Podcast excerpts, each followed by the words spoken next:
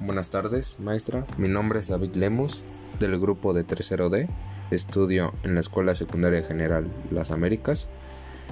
Este podcast está dirigido para hablar del tema de la Agenda del 2030, el desarrollo sustentable, las NOM y las NMX.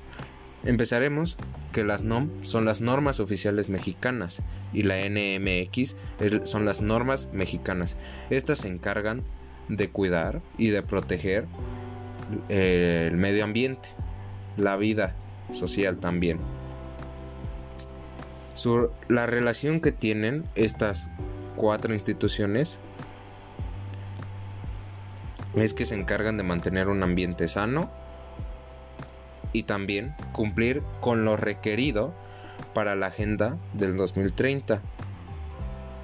Estas cuatro organizaciones se encargarán de cumplir con 17 grupos específicos, que son fin de la pobreza, hambre cero, salud y bienestar, educación de calidad, igualdad de género, agua limpia y saneamiento, energía asequible y no contaminante, trabajo decente y crecimiento económico, industria, innovación e infraestructura, reducción de las desigualdades, entre otras.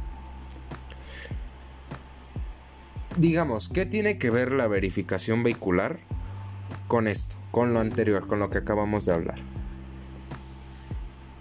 Estas dos cosas requieren normas. Requieren normas. Pero uno está enfocado a empresas y el otro al uso particular del vehículo.